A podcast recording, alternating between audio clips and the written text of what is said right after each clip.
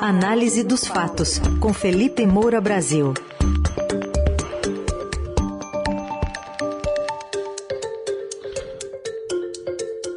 Hoje, em destaque, a nova investida de Jair Bolsonaro contra o TSE e também o que esperar do futuro de Ucrânia e Rússia, ah, no momento que a guerra chega hoje aos 72 dias. Oi, Felipe, bom dia. Salve, salve, Raizen, Carol, equipe da FM, melhores ouvintes. Sempre um prazer falar com vocês. Vamos com tudo. Vamos lá, Felipe. Mais um ataque à credibilidade do processo eleitoral, o presidente Bolsonaro disse na live de ontem que o seu partido vai contratar uma empresa de ponta para fazer uma auditoria das eleições de outubro e que esse trabalho não aconteceria depois das eleições. Por outro lado, o ministro da Defesa General Paulo Sérgio Nogueira enviou um ofício ao TSE pedindo que a Corte divulgue os questionamentos e sugestões das Forças Armadas sobre o sistema eleitoral, as perguntas que seguem a mesma linha das críticas de Bolsonaro. Mais um capítulo dessa, desse conflito, né? Exatamente, mais um capítulo da estratégia eleitoral de Jair Bolsonaro, da qual estou falando desde o ano passado, e muito aqui nessa coluna também. E, como já virou tradição, eu gosto de apontar algumas notícias que Jair Bolsonaro tenta encobrir com essa polarização contra os tribunais superiores, seja o STF, seja o Tribunal Superior Eleitoral. A gente tem que lembrar que a prévia da inflação oficial do Brasil em abril acumulou aí uma alta de 12,03% em 12 meses. Você tem itens aí nas prateleiras do supermercado que estão muito mais caros do que estavam. As pessoas com a mesma quantidade de dinheiro não conseguem mais encher tanto o seu carrinho. A cenoura teve uma alta de 195%. Tomate e abobrinha é, subiram 7, é, de 117,48%. Então a gente vai restabelecer o contato com o Felipe Moura Brasil, que está falando sobre a inflação, sobre o preço das coisas que acabaram subindo bastante, né? A gente está vendo é, uma, uma disseminação da inflação, né? Ela já não está mais pontual é, no combustível, no gás de cozinha, enfim, já se espalhou para boa parte dos alimentos, enfim, para os serviços, está tudo já contaminado pela inflação e essas questões econômicas parecem não estar sendo privilegiadas pelo governo quando é, faz esse tipo de confronto com o, o, legislativo, ou especialmente o judiciário. Felipe, acho que agora sim a gente ouve melhor. É, então, eu estava falando da cenoura que teve alta de 195%, tomate 117,48%, abobrinha 86,83%. É, então, a gente está vendo aí o valor do dinheiro encolher. É, e você tem os escândalos também é, do, da falta de transparência do governo Bolsonaro, da compra de apoio parlamentar. Hoje tem uma entrevista é, no próprio Estadão com o senador Marcelo Castro, do MDB, que é o relator do orçamento 2023, e ele está admitindo que o orçamento secreto não acabou. Escrevi muito a respeito do orçamento secreto, é um escândalo. O Rodrigo Pacheco, presidente do Senado, fica enrolando a ministra Rosa Weber do STF para não mostrar o nome dos padrinhos é, dos pedidos de emenda, quer dizer, de verba. Então, quais são os parlamentares que estavam levando verba para os seus redutos eleitorais, eventualmente até para outros, e são 16 bilhões e meio de reais, nisso que ficou é, como a institucionalização do mensalão. A entrevista em momentos assim que são constrangedores, né? Então, o jornal pergunta, o parlamentar ainda pode ocultar o nome? E aí o relator diz, pode acontecer isso. Ele pode dizer, ah, vou botar um recurso aqui nesse município, mas você faz um ofício aí dirigido para comissão mista do orçamento, para o relator geral e tal. Quer dizer, você é, encobre ali é, a, a, a, transparência, quem é que está pedindo, e depois, se há é, qualquer coisa errada também, ninguém sabe quem foi o padrinho. Então, ele termina dizendo que os deputados e senadores já estão acostumados com esse plus a mais, ele usa essa expressão. E aí, meu amigo, para voltar atrás não é fácil, não. Pois é, esse é um dos motivos é, pelos quais o governo Bolsonaro merece ser criticado, porque ele abriu os cofres ali para sustentar uma base é, no, no, Congresso Nacional e isso está sendo feito na moita, é, como vários parlamentares da velha política adoram. E outra questão que precisa ser lembrada nesse embate é que o próprio Jair Bolsonaro ele já defendeu o contrário do que ele defende hoje, é, quando isso era mais conveniente para ele, sem que a justificativa é, para uma eventual mudança é, seja é, é, clara. Né? Então, você tem uma matéria lá antiga do Jornal do Brasil, de 21 de agosto de 1993, em que ele estava reclamando. Esse Congresso está mais do que podre. Estamos votando uma lei eleitoral que não muda nada. Não querem informatizar as apurações pelo Tribunal Regional Eleitoral, o TRE. Então, ele estava reclamando o contrário. Ele estava sugerindo que o voto impresso era fraudável e criticando a não informatização das eleições. E agora que as eleições estão informatizadas, como as urnas eletrônicas, é, ele critica e fica mantendo no ar essa hipótese de golpe, né? Porque é disso que a gente está tratando, é a bola mais cantada dos últimos tempos no Brasil, é, de que ele vai repetir aquilo que Donald Trump fez nos Estados Unidos é, em caso de derrota né, criar uma grande confusão, não aceitar o resultado e é, colocar ali os agentes que ele está usando é, para preparar uma apuração paralela ou a fiscalização e tal, para é, dar um resultado diferente ou apontar que houve algum, algum indício de fraude. E é bom lembrar também que o Jair Bolsonaro, desde 1998, disputou cargos sete vezes, todos com uso da urna eletrônica e sempre conseguiu ser eleito. Ele já é eleito há 30 anos, né, que desde 98 é com a urna eletrônica, sendo que a família dele como um todo, é, em 19 das 20 eleições que disputou, foi eleita com urna eletrônica, 95% de aproveitamento. Só não foi eleito naquilo que a gente sabia que não ia ser, que foi quando Flávio Bolsonaro concorreu à prefeitura aqui do Rio de Janeiro. É, era uma eleição majoritária, ele não tinha ainda um, é, um grande é, repertório, lastro nesse sentido, é, e teve aqueles problemas, desmaiou num debate, é, enfim, é, é o único momento em que a família Bolsonaro perdeu.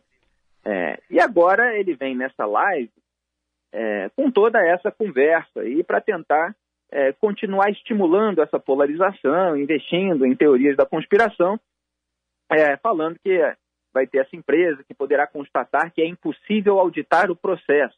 Então, quer dizer, ele já chega à conclusão, antes de uma investigação que ele quer fazer à parte, é só para dar uma tumultuada. Ele já joga ali que ah, tudo é impossível de ser auditado, etc. É, e falando, portanto, que o PL, partido dele, vai contratar uma empresa de auditoria para analisar desde já esses detalhes do processo de funcionamento das urnas eletrônicas. E teve um momento cômico que eu pedi para a produção separar, é, em que ele falou da situação do Lula e como isso poderia legitimar uma eventual eleição do próprio Lula, adversário dele. Pode soltar. Já que as pesquisas dizem que o senhor Lula tem 40%, o Lula vai ganhar. Então quero garantir a eleição do Lula com esse processo aqui. Pois é. Então, ele, Jair Bolsonaro, quer garantir a eleição do Lula. Mas é claro que ele solta é, esse tipo de declaração e a gente não acredita muito é, de que ele vai aceitar isso, é que ele está é, usando isso é, para depois dizer, olha, não, realmente, o Lula ganhou e foi esse o resultado, calma, meus eleitores, é isso mesmo. É, fica difícil, com tanta é, bagunça que ele vem causando, acreditar que ele eventualmente vai fazer isso se esse cenário for é, consolidado. Tá aí, retrato aí da nossa metamorfose ambulante. Vamos mudar de tema agora, Felipe, para falar da Ucrânia e da Rússia. O que, que dá para projetar do futuro desses dois países? Hoje a guerra está completando 72 dias. Pois é, é, é eu critiquei é, umas semanas atrás, no artigo O Brasil na contramão do combate a autocratas e ricos delinquentes, eu critiquei é, os populistas nacionais, aqui Lula e Bolsonaro, era deles que eu estava falando precisamente, é, por contornar as exigências que são feitas é, por organismos internacionais, pelo mundo democrático, associando-se a ditadores. O Lula tem um histórico disso, associação com os ditadores venezuelanos, cubanos, nicaragüenses e russos, como a gente viu na própria entrevista é, dele outro dia, que eu comentei ontem, à revista americana Time. É, e o Jair Bolsonaro se aproximou é, do, do, Putin, queria até um, é, ajuda para o submarino nuclear brasileiro, que ele estava querendo do, dos Estados Unidos. Os Estados Unidos estavam justamente enrolando, cobrando é, determinados compromissos, e ele foi lá é, pedir para o Putin.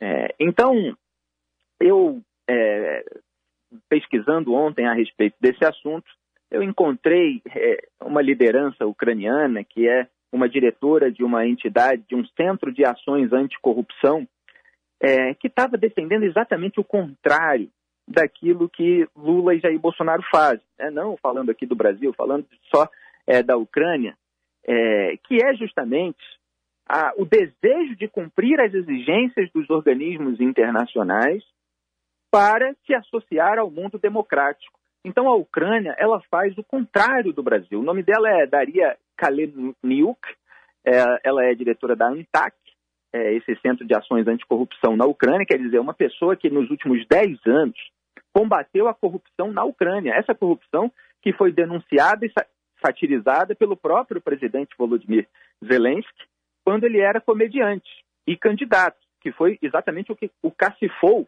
para a presidência da República, o que lhe deu é, popularidade. E, de fato, a Ucrânia vem fazendo essas reformas.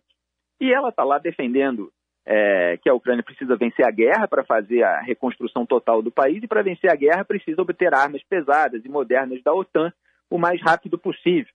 Eu estava dizendo ontem aqui que o, é, o Lula critica o Zelensky por querer aparecer demais, como se o Zelensky não precisasse fazer apelos internacionais justamente para obter armas, munições e dinheiro. É, e ela está lá defendendo exatamente isso, mostrando que é difícil vencer a guerra com sucata soviética, que já tem problemas de munição, que a Ucrânia não pode produzir, que a Rússia tem dez vezes mais armas soviéticas que a Ucrânia, mas que as Forças Armadas ucranianas provaram ao mundo que podem lutar contra o terceiro maior exército do planeta, com uma abordagem criativa, com moral elevada, e o seu futuro é com a OTAN.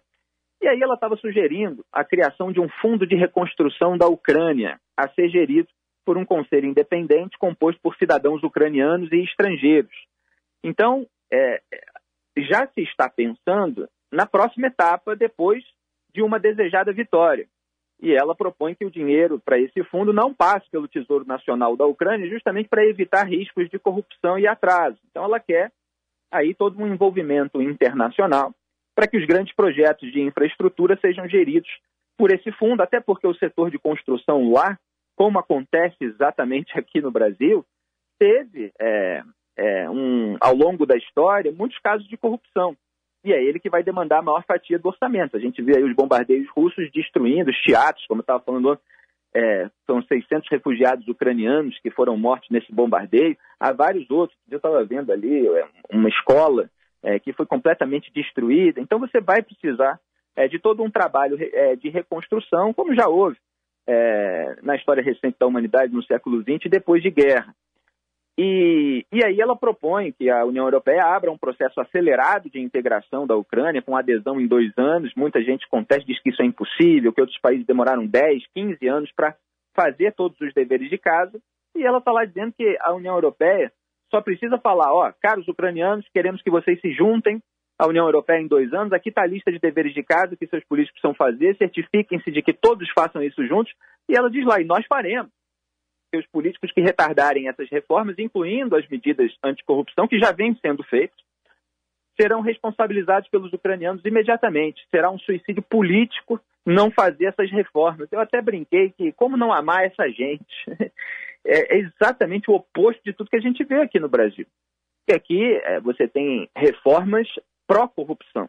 As medidas anticorrupção são sabotadas e os políticos não cometem suicídio ao fazer isso porque a sociedade está anestesiada moralmente, fora segmentos, é, inclusive de lideranças empresariais, moralmente corrompidos.